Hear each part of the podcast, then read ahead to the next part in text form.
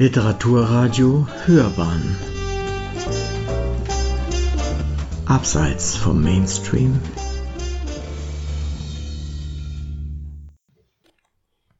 Literaturkritik.de Arno Schmidt Zettels Traum um Gottes Willen Protokoll eines gescheiterten Überredungsversuches von Peter Kock und Björn Ziegert. Hallo B. Seit geraumer Zeit liege ich dir ja in den Ohren damit, es mal mit Arno Schmidt zu versuchen, der der prägende Autor meiner jungen Jahre war. 1968 habe ich ihn als Unterprimaner entdeckt und in rascher Folge alles von ihm gelesen, was bis dahin erschienen war. So bestellte ich mir Kaff 1960, das noch nicht als Taschenbuch erschienen war, mein erstes Hardcover. Das war acht Jahre später noch als Erstausgabe lieferbar, lag also offenbar wie Blei in den Regalen der Buchläden. Arno Schmidt notierte später grimmig, dass es ja auch keine geringe Leistung sei, Jahr für Jahr den Worstseller zu liefern. Das sollte sich zwei Jahre später ändern, mit dem Hype um Zettels Traum, das 1970 erschien. Dieses Monsterbuch überlagert bis heute den Namen seines Autors. Zitat Arno Schmidt, ist das nicht dieser arrogante Schrat aus der Lüneburger Heide, der mit so unlesbaren Riesenbüchern Zitat Ende. Das ist eigentlich bis heute die Reaktion durchaus literarisch interessierter Zeitgenossen, wenn die Rede auf Schmidt kommt. Ich konnte mir damals zu Beginn des Studiums das Buch nicht leisten und habe mich an die beiden bis Schmidts Tod 1979 noch folgende Typoskriptbände gehalten, die auch deutlich lesbarer sind. Erst Jahrzehnte später habe ich dann die Lektüre aufgenommen und nach weiteren Jahren im letzten Frühjahr abgeschlossen. Nun hat sich die Arno Schmidt Stiftung entschlossen, ein halbes Jahr nach Erscheinen des Monstrums eine Leseausgabe zu veröffentlichen. Der Herausgeber Bernd Rauschenbach, der Arno Schmidt noch persönlich erlebt hat, schreibt, es ginge darum, den Erzählbogen und die Erzählkerne aus den rund 1500 DIN A3 Seiten herauszuarbeiten, sie auf rund 200 Normalseiten einzudampfen, unter Verzicht auf die berüchtigte Drei-Spalten-Technik des Originals und vor allem die Material- und Zitatenfülle, insbesondere aus den Werken Edgar Allan Poes, um dessen Psychoanalyse es ja in dem Buch mit seiner abstrusen, zumindest überzogenen Etym-Theorie vorwiegend geht, rigide wegzustreichen. Das, was jetzt hier vorliegt, dürfte einem halben oder bestenfalls einem Prozent der gesamten Textmasse entsprechen. Susanne Fischer, die mit kühner Hand die Auswahl getroffen hat, gibt in ihren gelegentlich ironischen Überleitungen zu erkennen, dass das überaus dozierende Wesen des Ich-Erzählers einem als Leser mächtig auf den Geist gehen kann. Der FAZ-Rezensent Tilman Spreckelsen spricht von geradezu ranzigen Passagen des Werks, was noch zurückhaltend formuliert ist. Ich glaube, man muss das Buch durchgängig gegen den Strich lesen. Es vermittelt aber genügend Einsichten in die Denk- und Schreibweisen Arno Schmidts und ist streckenweise wirklich witzig, so dass ich mich dann doch traue, dir die Lektüre zu empfehlen? Die Antwort von P. Es ist gelinde gesagt eine Unverfrorenheit, mir so ein Buch zu empfehlen. Du weißt, wie sehr ich schon Joyce verabscheut habe und nun weitere Stunden des Lesens, die ich nur als schmerzhaft beschreiben kann. Der Reihe nach. Die Lesebuchausgabe von Zettels Traum scheint durchaus gelungen. Das Vorwort und die Einleitungen in die Kapitel sind hilfreich, die angehängten Materialien vielfältig. Das Essay über Poe, vier von Schmidt übersetzte Poe-Gedichte, Interview, Erläuterungen und ein kurzer Brief von Schmidts Frau. Und das Klappcover mit dem originalen Typoskript auf der Innenseite ist eine schöne Idee. Ohne je zuvor ein Wort von Arno Schmidt gelesen zu haben, scheint mir Zettels Traum nun recht vertraut. Insofern bin ich dankbar für den Einblick in eine doch sehr reiche Welt. Die analytische Tiefe, die vielen Schichten von Literatur und Sprache sind beeindruckend, auch wenn Schmidt in seinen Belehrungen elitär und ja unangenehm wirkt. 120.000 Zettel also hat Schmidt gesammelt und aneinandergefügt und man spürt es. Die Sätze klingen zerstückelt, zerhackt. Dazu ist eine Fülle von Satzzeichen ist gleich n Doppelpunkt, Ausrufezeichen in den Text gestreut. Sie wirken wie Glasscherben, die den Lesefluss unterbinden und auf immer neue Bedeutungen und Aspekte hinweisen. Niemand soll überlesen, was Schmidt diese Ausnahmenatur, wie er sich im abgedruckten Interview bezeichnet, aus der Sprache genagt hat. Und wer es wagt, bei so viel Größe auch nur einmal zu blinzeln, dem soll das Glas die Augen zerschneiden. Was genau gefällt dir an Zettels Traum? Ich suche Gutes und finde nur die kopflastigen Ausführungen eines Freudhörigen. Antwort OHB oder wie man in meiner sonst eher wortkargen Heimat im Norden gern sagt, oh hauer, hauer, ha. Da bin ich ja noch mal knapp daran vorbeigeschrammt, dass du wieder zum Sie übergehst. Aber im Ernst, wenn du schon fragst, Zettels Traum als Buch und als Projekt gewissermaßen, gefällt mir überhaupt nicht. Was mir gefällt, ist das zutiefst widerborstige, ja renizente an Schmidts Prosa, seine, um dich zu zitieren, glasscherbenartige Art zu schreiben. Das fängt mit der Aufrauchung der sprachlichen Oberfläche an.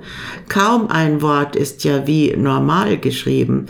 Und natürlich nervt es zwar schnell, wenn Fouquet, über den Schmidt eine Biografie verfasst hat, Fouquet geschrieben wird mit CK und einem E-Apostroph und irgendwo ein Fucktum festgehalten wird, womit Schmidt eben nicht ein pornografisches Lachkabinett entwirft, sondern eher ein spätpubertäres Dauergezote betreibt. Aber wenn beispielsweise hastig in passenden Zusammenhängen als hass dich auftaucht und so eine Nebenbedeutung transportiert?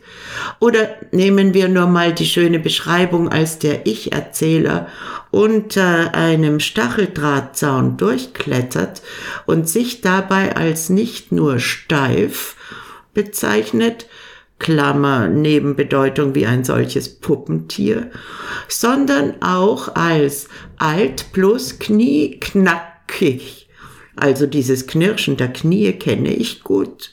Und die vierfache Krümmung des kleinen Ks und ihrer spitzigen Diagonalstriche, knieknackig, wäre ja auch denkbar, veranschaulichen gleichsam die Mühsal des sich Hochrekelns.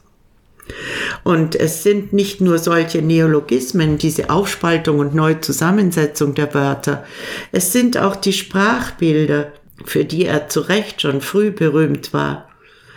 Günter Grass hat als Laudator bei einer Preisverleihung an Schmidt 1964 besonders dessen Metaphorik gewürdigt. Wenn man eine Seite von Schmidts Prosa neben die zur gleichen Zeit entstandenen Arbeiten von Grass, Böll, Lenz hält, sieht man sofort den Unterschied. Ein gemütliches Hineinsinken in Schmidts Prosa ist eben wegen der Glasscherben nicht möglich. Und es gibt wunderbare Naturbilder, wenn er etwa die Landschaft bei aufkommendem Gewitter beschreibt. Zitiere, zackiger Graurausch, Klammer auf drei Punkte, Weizgelb, Strichpunkt, Bleigeister, Klammer auf drei Punkte, das düster Grün der Eichenkuppeln, Zitat Ende. und überhaupt die Zartheit, die der Ich-Erzähler der Flora und Fauna, den Blumen und den Kühleins, den Menschen deutlich weniger, entgegenbringt. Dan beruhigt einmal einen bellenden Hund. Gedankenstrich Doppelpunkt. Er befließ sich bereits des Wedelns und nickte dann, dass ihm die Ohren wackelten und angesichts ein Kornblume am Wegesrand denkt sich der Erzähler, die werden auch immer seltener. Man kann sagen, was man will, der Kosmos geht zurück. Das ist, möchte ich doch meinen, heute von verschärfter Aktualität. Was mir noch gefällt, ist die Selbstironie. Wenn Dan seine Etym-Theorie nicht als Lehrgebäude bezeichnet wissen will, sondern höchstens als Gartenhäuschen, nach dem Motto, Zitat, alles, was man schreibt, ist zumindest ein bisschen wahr. Zitat Ende. Wir können uns sicher schnell darauf einigen, dass die Theorie, die das Buch dominiert, überzogen, fehlerhaft, grotesk ist und seine Materialmenge erdrückend und nicht aufhellend wirkt. Lange Strecken lesen sich wie eine Selbstparodie. Du billigst Schmidt ja eine doch sehr reiche Welt und analytische Tiefe zu. So weit würde ich gar nicht gehen wollen.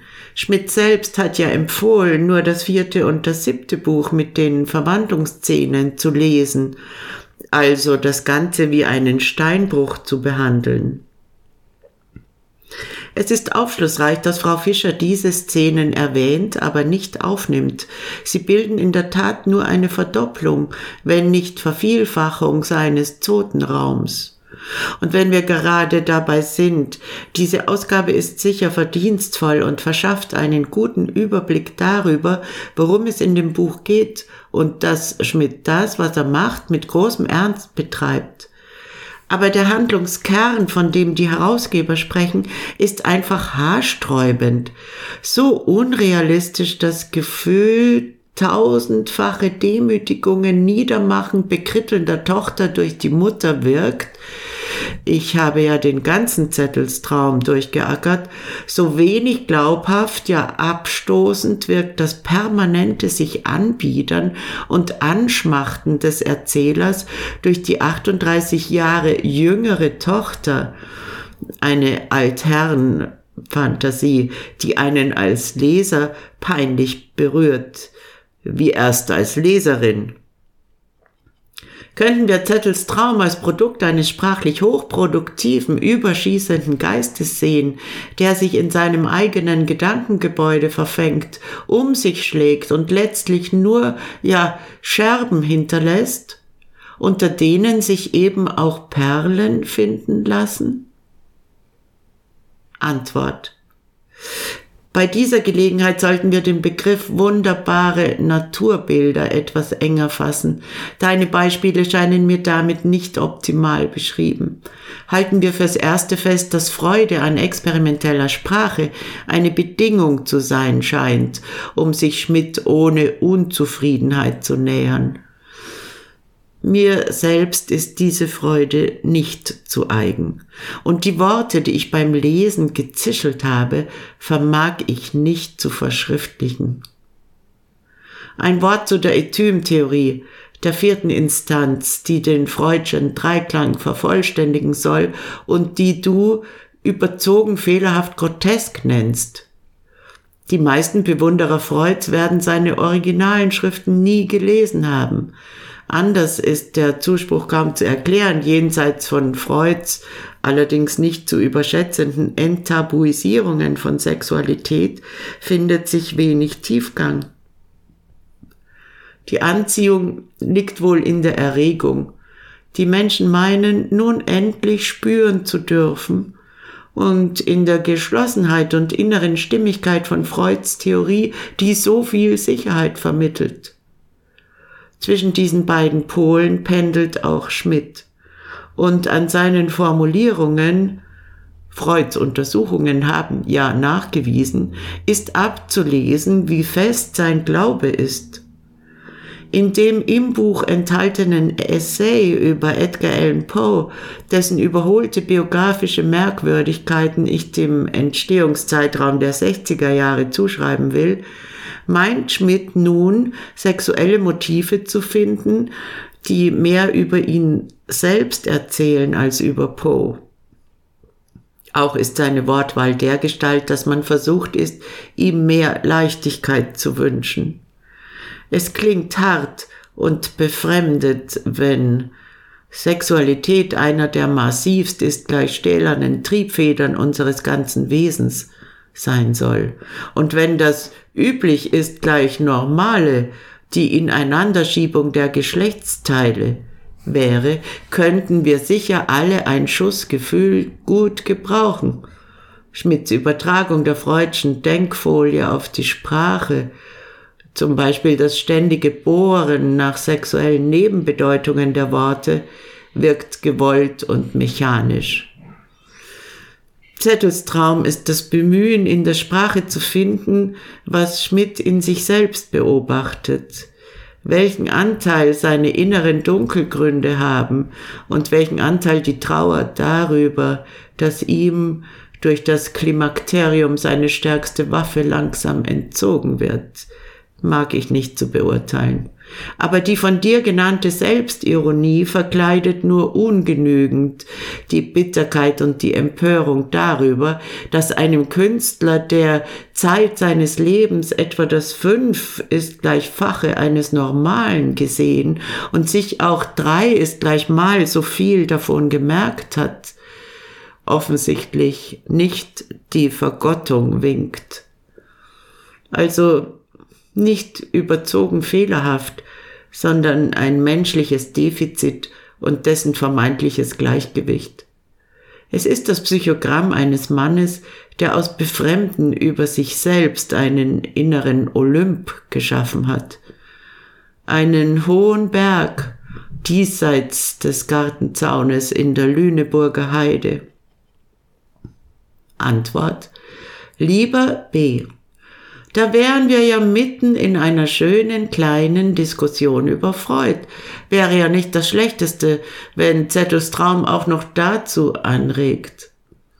Den alten Herrn sehe ich allerdings deutlich positiver als du, in erster und auch noch zweiter Linie als wirklichen Bahnbrecher, der fast im Alleingang aus dem Kern des Bürgertums heraus könnte man vergröbernd sagen, die verdrängten und dunklen Teile unseres Seelenlebens analysiert hat. Dass wir heute, ein Jahrhundert später, nicht mehr den Impetus des Sumpfaustrocknens teilen, wie es in dem programmatisch Erhabenen, wo es war, soll ich werden, zum Ausdruck kommt, ist deutlich. Vor allem erkennen wir den übermächtigen Drang zur geschlossenen Systembildung als Schwäche.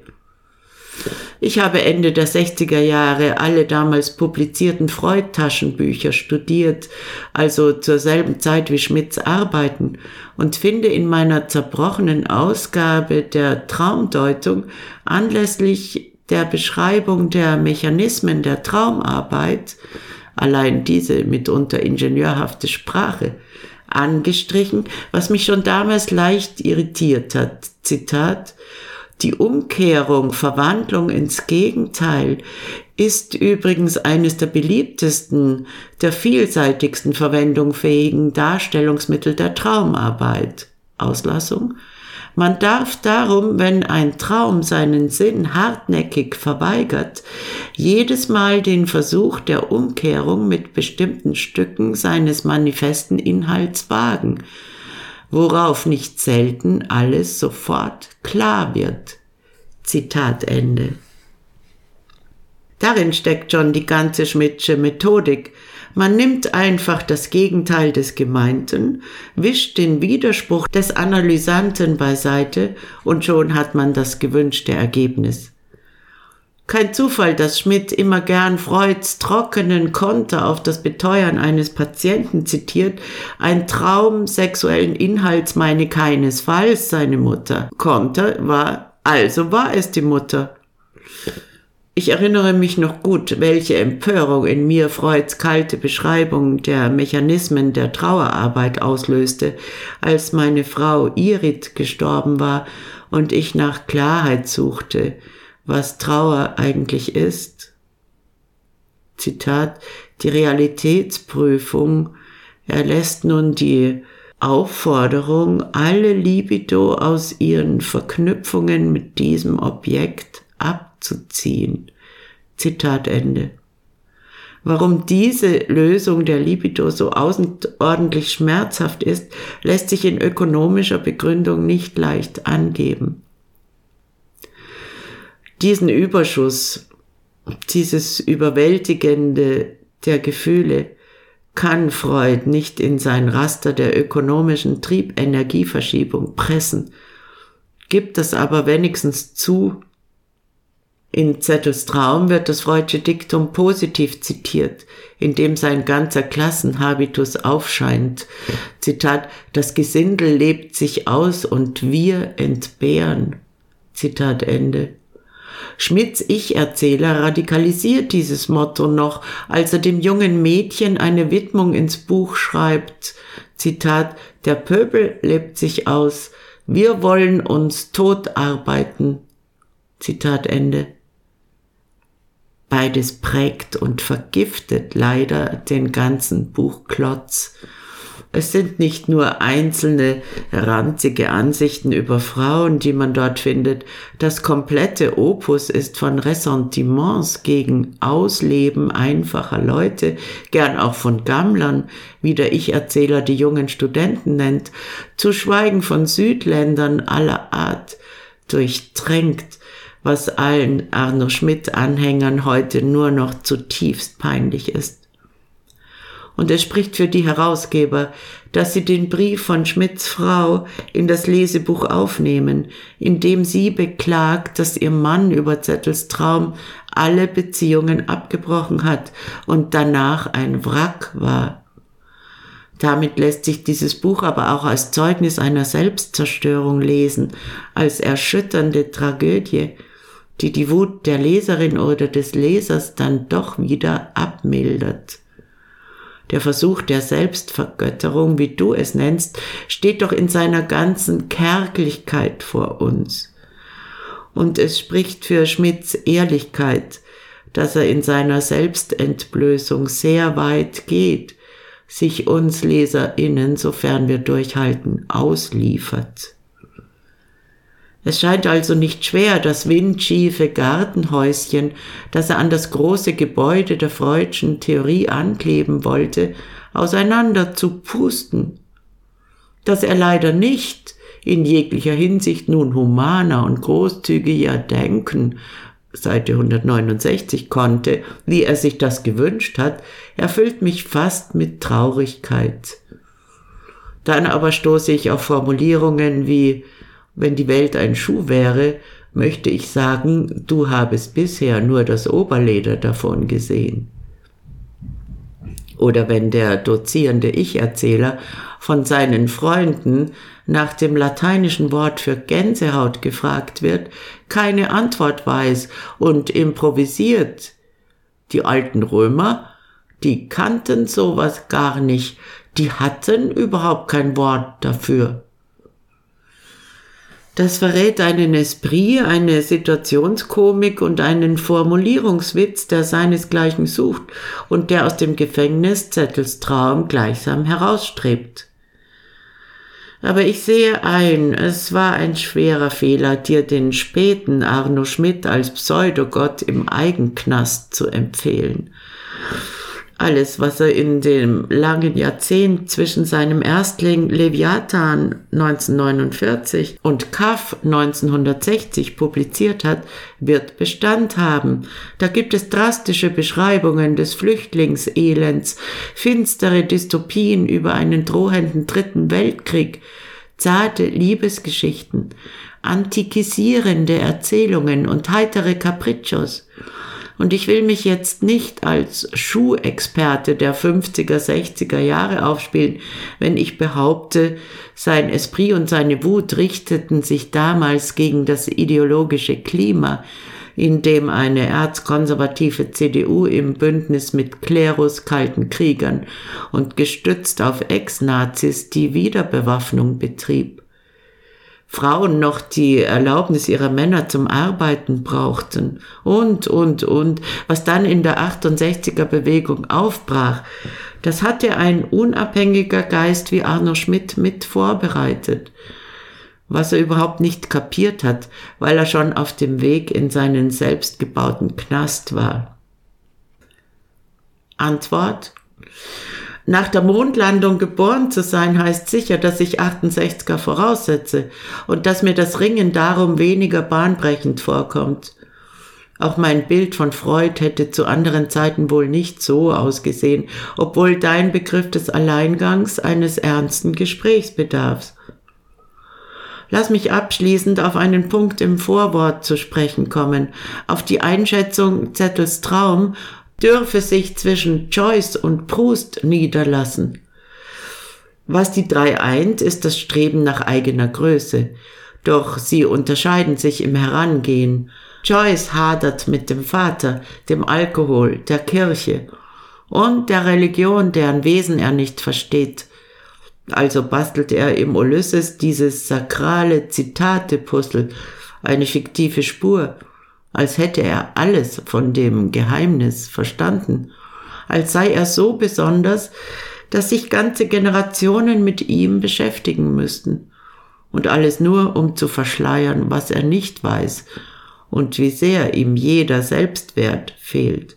Arno Schmidt ist befremdet von eigenen Wesensteilen, die er vom Kopfe her zu begreifen sucht, und sein Kopf wird größer und größer, bis er mit Zettels Traum etwas schafft, das dann aber ganz sicher als Avantgarde gilt.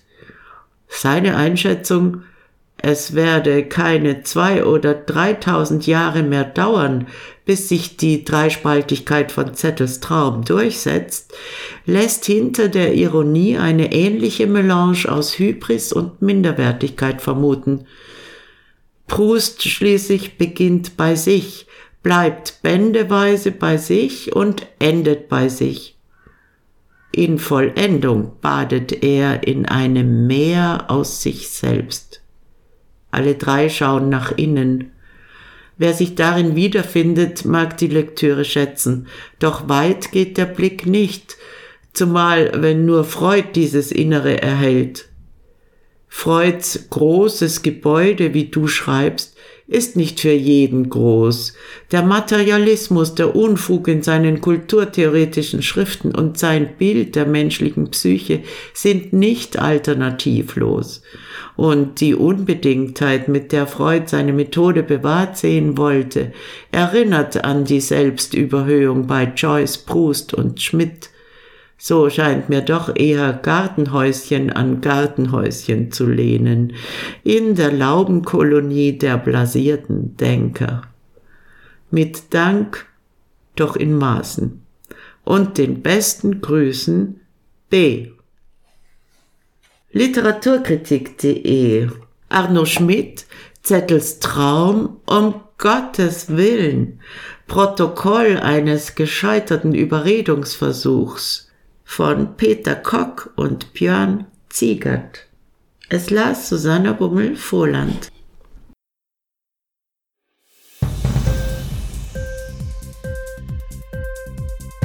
Hat dir die Sendung gefallen? Literatur pur, ja, das sind wir. Natürlich auch als Podcast. Hier kannst du unsere Podcasts hören. Anchor, Spotify, Apple Podcast, iTunes – Google Podcasts, radio.de und viele andere mehr.